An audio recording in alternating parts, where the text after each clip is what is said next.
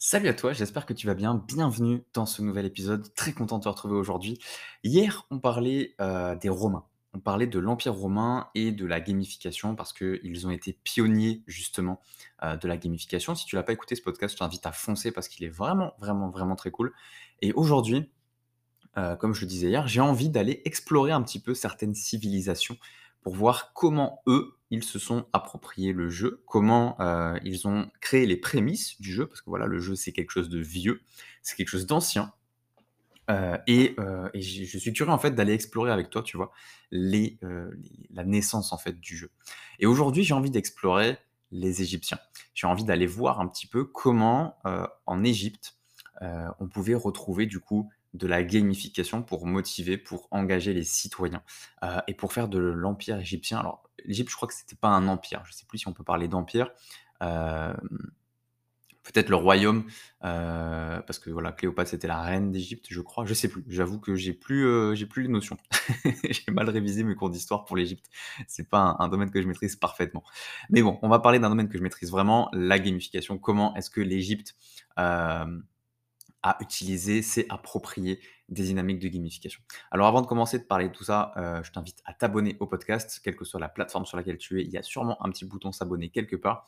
Et bien évidemment, si tu es sur YouTube, s'abonner et cliquer sur la petite cloche. Vous êtes nombreux euh, à ne pas l'avoir fait et c'est dommage. C'est dommage. Euh, en tout cas, il y a beaucoup de gens sur YouTube. Ce que je voulais dire, c'est ça c'est qu'il y a beaucoup de gens qui sont pas abonnés mais qui regardent toutes les vidéos les gars, abonnez-vous, ça aide beaucoup, beaucoup, beaucoup la chaîne. Euh, moi, ça me motive aussi à faire des, des- des- des- des épisodes toujours plus passionnants. Et, euh, et voilà, je pense que tout est dit.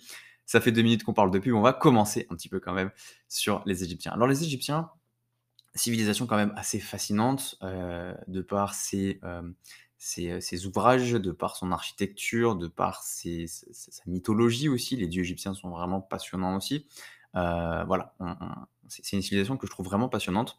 Et aujourd'hui, je vais te parler de trois euh, exemples que je trouve vraiment euh, cool de, gamification. Le premier, c'est le plus large et probablement le plus connu, c'est les monuments. Les pyramides de Gizeh, pyramides machin, les, tombeaux, tous, les, systèmes pharaoniques, etc. Voilà, ben, comme on dit, les projets pharaoniques, les obélisques, etc et pas les obélix, attention, ne pas se tromper. Euh, bah, les Égyptiens ont construit des monuments complètement ultra impressionnants. Euh, les pyramides, les temples, etc. Et ce qui se passe, c'est que ces monuments, euh, c'était avant toute chose un travail collectif, un travail de, de- fourmis. Il y avait des milliers et des milliers de personnes qui ont bossé sur les pyramides. Il y a également eu, je le dis quand même, c'est important, des milliers de morts sur les chantiers euh, parce que ben il fait chaud, parce que une pyramide, c'est des millions de blocs euh, de 4 tonnes à déplacer euh, à la sueur de son front, donc ça fait quand même pas mal de travail, surtout quand il s'agissait de les faire monter jusqu'en haut de la pyramide, voilà, c'est un, délire. Et donc l'idée, c'est que ben, les Égyptiens ont quand même gamifié, entre guillemets, la construction de ces monuments. C'est-à-dire que quand tu étais travailleur, alors je fais le distinguo entre les travailleurs et les esclaves. Il y avait beaucoup d'esclaves aussi, et eux n'avaient pas forcément accès euh, à, ce que je vais te citer tout à l'heure.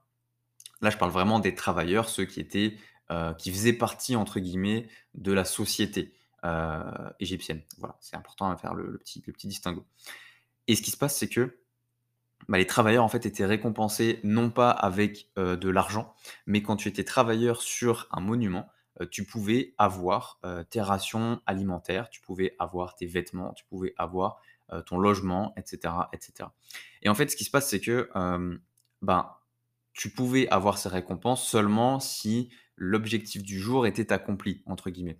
C'est-à-dire que s'il fallait, aujourd'hui, faire, bouger au moins, heu, 100 pierres, bah, si, tout le monde ne faisait bouger que 80 pierres, personne n'avait les récompenses. Par contre, si tout le monde arrivait à atteindre l'objectif des 100 pierres, bah, tout le monde avait le droit à sa bouffe, ses fringues et son logement. Et donc, ce qui se passe, c'est que, heu, d'une manière, un peu perverse, je reconnais, heu, mais d'une manière un peu perverse, il y a une mécanique de gamification parce que, heu, aujourd'hui, c'est ce qu'on pourrait appeler des objectifs communautaires. Un objectif communautaire, c'est un objectif, qui a une récompense quand il est accompli et qui va concerner tout le monde. Tout le monde a le même objectif communautaire. Et ça, en business, ça marche trop, trop, trop bien. C'est-à-dire que par exemple, moi, c'est un truc que j'avais fait avec des clients. Euh, c'est-à-dire, j'avais euh, j'avais des, clients qui voulaient créer des vidéos sur YouTube euh, et qui n'arrivaient pas forcément à bien se lancer et tout ça. Et je leur ai dit, bah, ce que vous faites, c'est que vous êtes 3-4, je sais plus combien, je crois qu'ils étaient 3. Et je leur ai dit, bah, c'est simple, je vous donne une récompense si vous faites 100 vidéos à vous trois. Et donc, qu'est-ce qui se passe? Bah, Les trois se sont battus pour faire le plus de vidéos possible. Tu vois? Et ça, ça peut marcher aussi dans ton business. C'est-à-dire que tu peux te dire, mes clients, je vais leur fixer un objectif. Et si l'objectif est atteint, je leur offre une récompense commune. Donc là, en l'occurrence, c'est de la bouffe, c'est un logement et c'est des vêtements. donc c'est une question un peu de survie. c'est très à l'ancienne. Et bah, toi, de ton côté, en fait, tu peux te dire, je vous fixe une récompense très stylée qui va tout simplement bah, vous, gratifier du travail d'avoir accompli un objectif. Et cet objectif, ça peut être un, objectif qui t'arrange toi. Par exemple, si cette vidéo atteint les 30 commentaires, il faut que ça soit quand même accessible dans la tête de tes, de tes clients. si cette vidéo atteint les 30 commentaires, alors je vous débloque, je sais pas moi, une formation, une récompense, etc. Et tu peux rendre quelque chose de viral très facilement avec ces stratégies. Voilà. Donc ça, c'est la première chose. La deuxième chose, c'est en Égypte, les jeux de société. En Égypte, il y a eu une énorme variété de jeux de société qui ont été créés.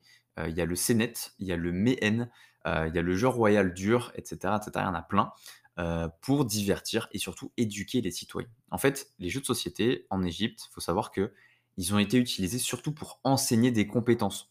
il y a la pensée critique, il y a la coopération, il y a la stratégie, il y a énormément de choses.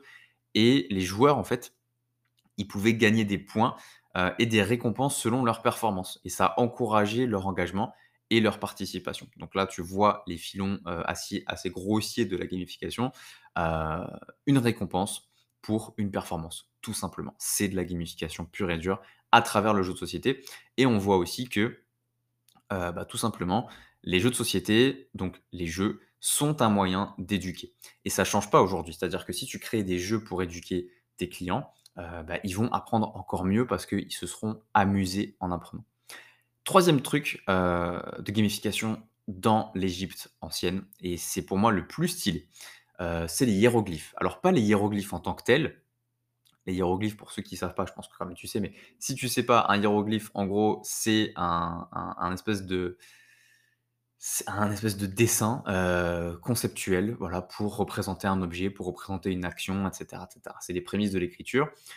Et en fait, les Égyptiens, ça on le sait pas forcément. Du coup, tu vas l'apprendre ici. Je suis très content de te l'apprendre. les Égyptiens ont développé un système de notation et de compréhension des hiéroglyphes. Et moi, je trouve ça trop bien. par exemple, si tu pigeais que dalle aux hiéroglyphes, tu avais un petit niveau tu avais une petite notation de ta compréhension. Par contre, si tu étais genre un, grand sage, un putain d'expert en hiéroglyphes, bah, tu avais une grande notation. Et en fait, ça te permettait de, développer ton niveau de lecture, ton niveau d'écriture et ta transmission du savoir. Et c'est ça qui est assez ouf en fait, c'est que les, Égyptiens se sont dit, on va mettre des niveaux pour donner envie aux gens de lire et d'apprendre à maîtriser les hiéroglyphes, à maîtriser nos, codes de communication, littéralement, euh, pour que justement, bah, tout notre peuple se cultive en fait. Imagine aujourd'hui la forme que ça prendrait si on avait des niveaux euh, dans le monde de l'éducation, on avait des niveaux sur ton niveau de lecture, ton niveau d'écriture, ce genre de choses. Pas des notes, mais vraiment des niveaux avec des titres par exemple, genre euh, petit élève, débutant, intermédiaire, professionnel, euh, top niveau, euh, maître ultime, tu vois. Tu pourrais gamifier en fait, on pourrait imaginer des systèmes de gamification dans l'éducation aujourd'hui pour que les élèves, au lieu de se dire j'en ai rien à foutre d'écrire comme un kikou, puissent se dire bah moi j'ai envie d'être le niveau au-dessus de mon pote donc je vais apprendre. Et il y aurait, je pense, des élèves qui vont tout simplement surperformer et devenir des vrais experts en fait. Euh, dans, l'écriture, dans la compréhension de la lecture, etc. Et je pense que ça éviterait de ouf beaucoup, beaucoup, beaucoup euh, d'illettrisme en fait. Parce qu'aujourd'hui en France, euh, il y a beaucoup d'abrutis, hein, il y a beaucoup de Mongoliens quoi. parce que bah, ils savent pas écrire et surtout parce que ils s'en foutent en fait de savoir bien écrire. Ils s'en foutent et c'est ça le problème. C'est que parce qu'ils s'en foutent, bah, aujourd'hui on est dans une société où on va valoriser Weshden, Joule et Aya Nakamura et euh, on va dire, bah voilà, tous les, tous les, vrais auteurs, etc., tous les vrais artistes, on les écoute plus euh, parce que ben, c'est des mots trop compliqués, on comprend rien et on s'en bat les couilles, ça fait trop vieux. Et c'est ça le truc en fait. C'est que les Égyptiens, ils avaient compris déjà, ils avaient déjà les clés pour euh, transmettre le savoir de génération en génération, chose qu'aujourd'hui l'éducation nationale ne fait pas. Mais bon, je diverge un petit peu. Donc voilà, ça prouve que même les Égyptiens ont su faire grandir leur société, ont su faire grandir leur, leur, leur, ouais, leur, leur société, littéralement, leur civilisation, grâce à la gamification, en tout cas en très très grande partie. moi, je trouve ça vraiment, vraiment, vraiment trop cool. Donc voilà, c'est des, domaines que tu peux utiliser dans euh, ton activité. Euh, apprendre par le jeu, apprendre par les niveaux, c'est un truc qu'on fait beaucoup en consulting. Euh, création d'un système de niveau pour tes clients pour que bah, ils aient envie de monter en gamme et obtenir des récompenses exclusives. Ça, c'est super puissant. Euh, il y a beaucoup de gens qui parlent d'upsell, de downsell, etc. Moi, j'utilise ça aussi, mais d'une manière gamifiée. C'est-à-dire que l'upsell, j'ai plus besoin de proposer une offre. C'est le client qui va me demander comment monter en niveau. Et après, tu co-construis directement avec ton client. Et c'est tellement, tellement, tellement plus puissant euh, quand le client s'investit dans ce qu'il va acheter chez toi. Donc voilà, on fait ça en consulting. Je te mettrai de toute façon les liens dans la description. Si tu veux en savoir un peu plus sur la gamification, je t'invite à commencer par mon livre euh, Entrepreneur du kiff qui est disponible sur Amazon. Je te mettrai également le lien dans la description, ne t'inquiète pas. Sur ce, je t'invite encore une fois à t'abonner et je te dis à très très vite pour un prochain podcast. Salut